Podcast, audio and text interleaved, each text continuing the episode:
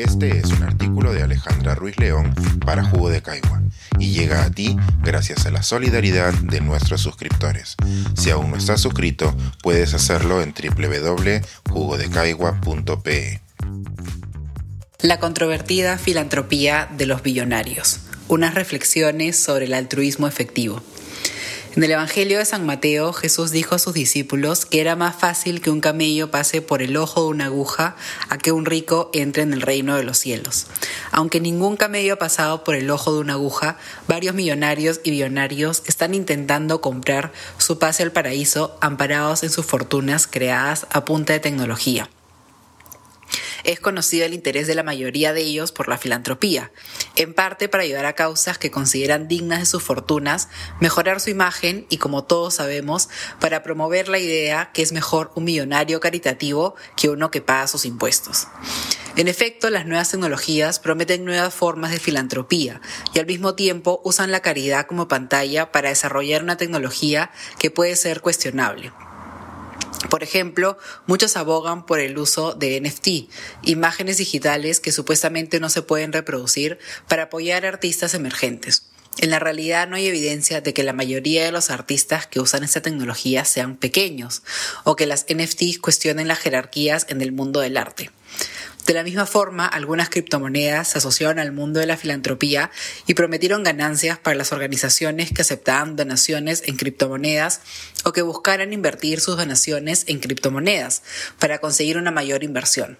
No voy a negar que soy de las primeras optimistas que espera que exista más progreso tecnológico. Sin embargo, nuestra esperanza en la tecnología no nos debe cegar, llevándonos a pensar que la tecnología lo puede todo.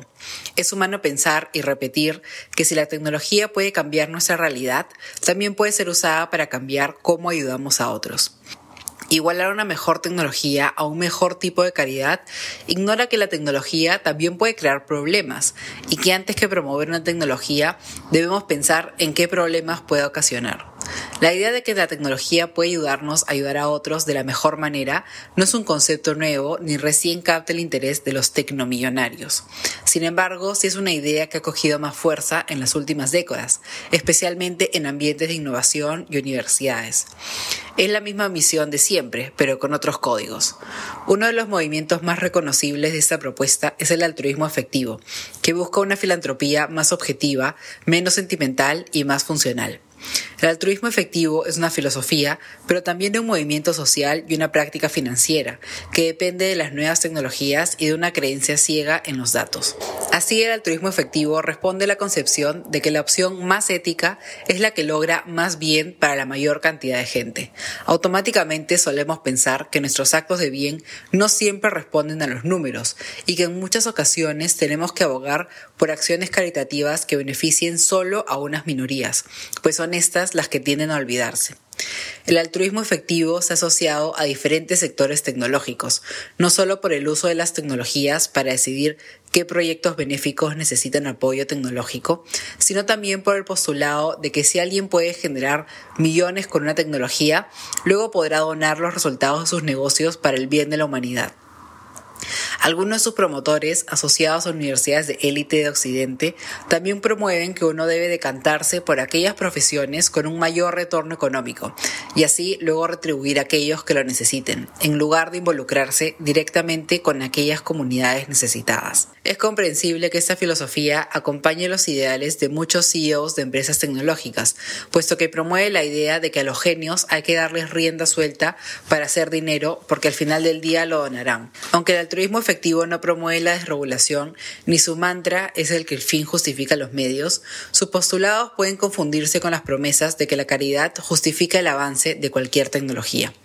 Además, el altruismo efectivo promueve el largoplacismo, dando más importancia a los problemas del futuro que podemos prevenir hoy, en lugar de afrontar los problemas del presente que afectan a millones de personas. Esta idea también resuena en muchos innovadores, y por ejemplo de ellos son los debates sobre cómo evitar la desigualdad en futuras instalaciones humanas en Marte, ignorando que la exploración espacial es relevante solo para un grupo selecto de personas o que el efecto ambiental que esta industria provoca afecta a las poblaciones más vulnerables al cambio climático. Hasta hace unas semanas, Sam Bankman-Fried, el CEO de la plataforma de intercambio de criptomonedas FTX, era el niño de los ojos del altruismo efectivo. Desde la formación de su empresa, ahora en quiebra, Bankman-Fried declaraba que el principal motivo para la creación de FTX era ganar para luego donar.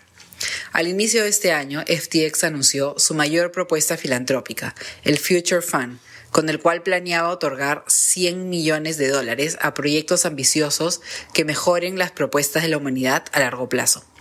Con la quiebra de FTX, el Future Fund se ha detenido y algunas ONGs beneficiadas podrían estar obligadas a devolver el dinero. Sin embargo, en su página web todavía podemos leer cuáles eran los planes que tenían.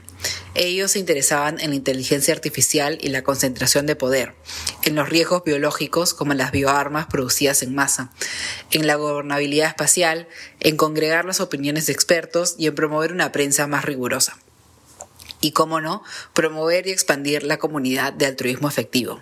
Cuando uno lee las propuestas de Future Fund, no puede evitar cuestionarse cuál es el objetivo que busca alcanzar y, más importante, cómo el Future Fund respondería si alguno de sus proyectos concluían por terminar el uso de alguna tecnología a pesar de su potencial retorno económico.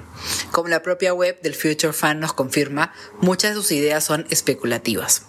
Quienes nos interesamos en la caída de grandes empresas tecnológicas como FTX, probablemente nunca tengamos los fondos para promover nuestras propias iniciativas filantrópicas.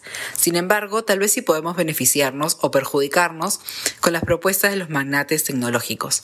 Si en el futuro solo va a ser la tecnología quien decida a quién y cuándo ayudar, algunos de los problemas más importantes de nuestro país y nuestra región podrían pasar a un segundo plano, pues no son significativas en número o porque sus beneficios solo se ven a escala local. Una aproximación crítica hacia la tecnología y hacia el potencial benéfico de la misma nos puede ahorrar ser perjudicados por un millonario que trata de entrar al reino de los cielos. Pensar, escribir, editar, grabar, coordinar, publicar y promover este y todos nuestros artículos en este podcast cuesta y nosotros los entregamos sin cobrar. Contribuye en www.jugodecaigua.pe barra suscríbete y de paso espía como suscriptor nuestras reuniones editoriales.